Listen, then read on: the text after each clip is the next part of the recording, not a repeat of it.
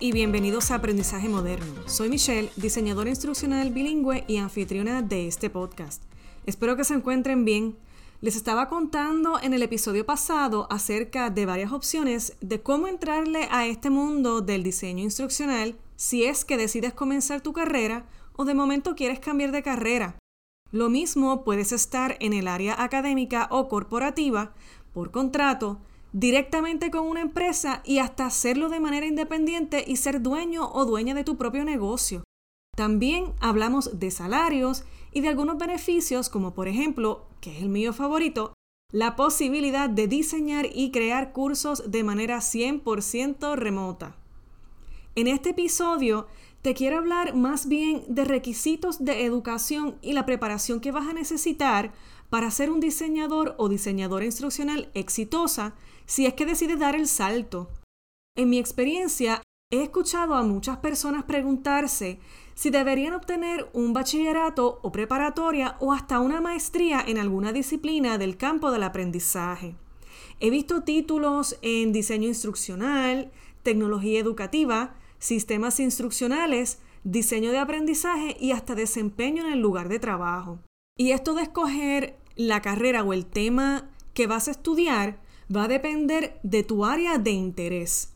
De igual manera, recientemente he visto a muchos maestros que transicionan del aula de clases al diseño instruccional y ellos obviamente tienen grados académicos en pedagogía, pero honestamente en mi experiencia no necesitas de una maestría, aunque definitivamente te ayudará dependiendo de lo que quieras hacer y dónde es que tú quieres trabajar. Sin embargo, hay algunas situaciones en las que puede ser necesario tener un título un poquitito más formal.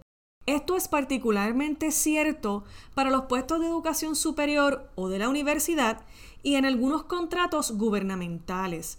Cuando las agencias gubernamentales comienzan a aceptar propuestas para un proyecto, pueden tener requisitos específicos sobre el nivel educativo de los diseñadores. Un ejemplo, una agencia gubernamental que se dedique a las ciencias, como lo sería, por ejemplo, CDC, quizá en su convocatoria para propuestas para un proyecto decidan querer un diseñador instruccional que tenga un trasfondo o que tenga educación en ciencias de la salud o en ciencia, quizá en microbiología o en química.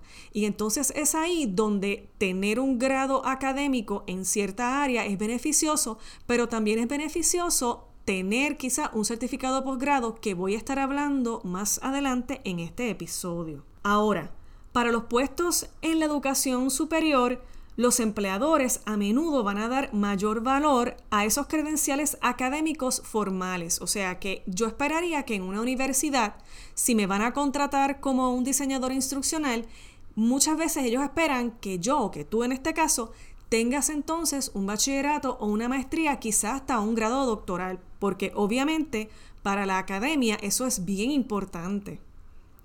Así que si tu enfoque es conseguir un trabajo corporativo, como el que tengo yo, o asegurar un contrato por contrato corporativo o freelance, entonces puedes prescindir de ese título de maestría en aprendizaje y desarrollo.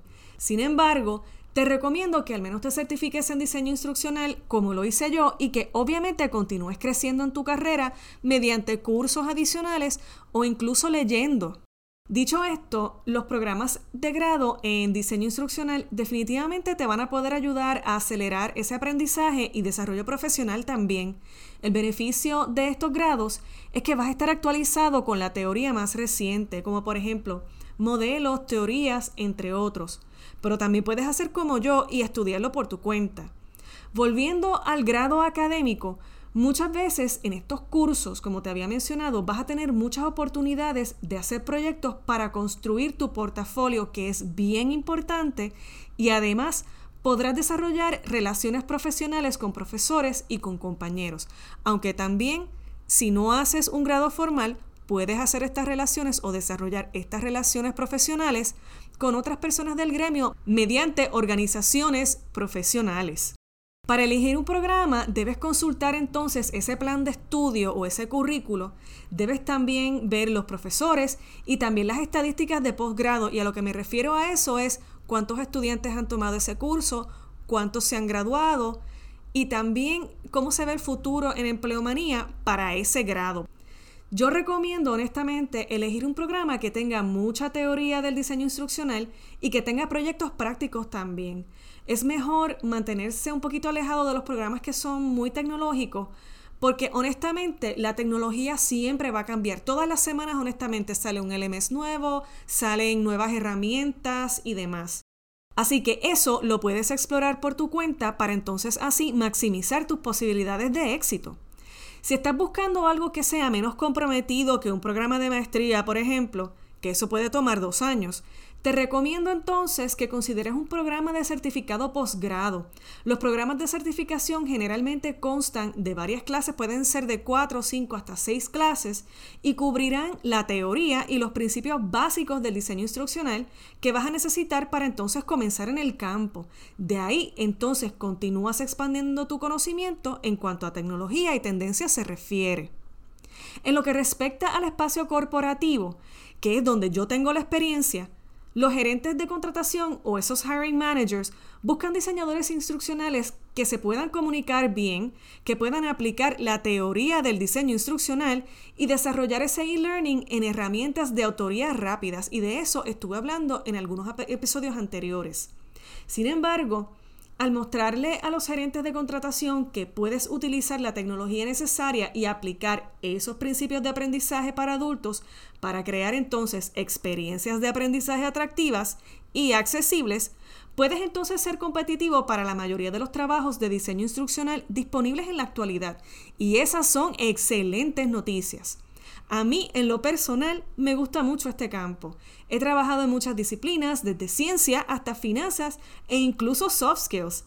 De hecho, una de las maneras en las que me mantengo al día es precisamente escribiendo y grabando este podcast.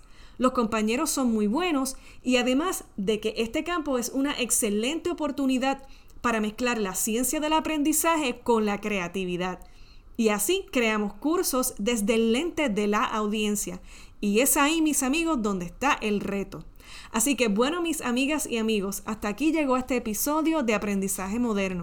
Síganme en Instagram como arroba mbonkowski y sigamos aprendiendo y desarrollando experiencias educativas para todos.